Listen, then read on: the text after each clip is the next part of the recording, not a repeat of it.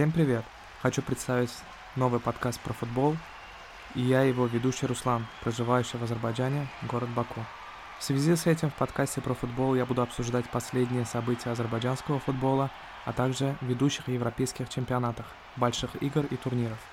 Новости, анализ, обзор игр, прогнозы, споры и рассуждения – это все вы услышите в этом подкасте. Смотрю футбол с 2008 года, чемпионат Европы, Евро-2008. В тот же год уже следил за азербайджанскими клубами в Еврокубках и немного имел представление о чемпионате. Спустя 14 лет уже хорошо разбираюсь в местных и топовых европейских чемпионатах и посещаю некоторые игры, проходящие в моем городе. Отсюда и родилась идея создать свой подкаст. А теперь ждем стартовый свисток и начинаем.